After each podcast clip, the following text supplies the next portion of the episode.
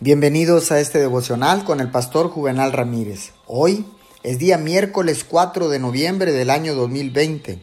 La palabra del Señor dice en el libro de los Gálatas capítulo 6, verso 1. Hermanos, si alguien es sorprendido en pecado, ustedes que son espirituales deben restaurarlo con una actitud humilde. Pero cuídese cada uno, porque también puede ser tentado. La iglesia es un lugar donde nos ayudamos mutuamente y tiene la tarea del cuidado atento de todos sus miembros. La conducta desordenada no puede pasar desapercibida. El trabajo de la iglesia no es tan solo recibir personas y hacerlos miembros, sino cuidarlos y guardarlos después de que hayan entrado en la iglesia.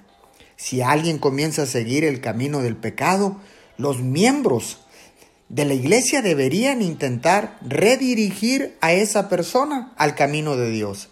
Sin embargo, si alguien a sabiendas decide pecar, entonces esa persona debería ser apartada de la iglesia. Esta es la doctrina que nuestro Señor Jesucristo tiene para todos nosotros. Oremos, amado Padre Celestial. Estamos aquí orando para que las personas vean a tu iglesia como un puerto seguro y un lugar de reposo y consuelo. Guía a tu iglesia en el trabajo de guardar y cuidar a tu pueblo. En el nombre de Jesús. Amén y amén.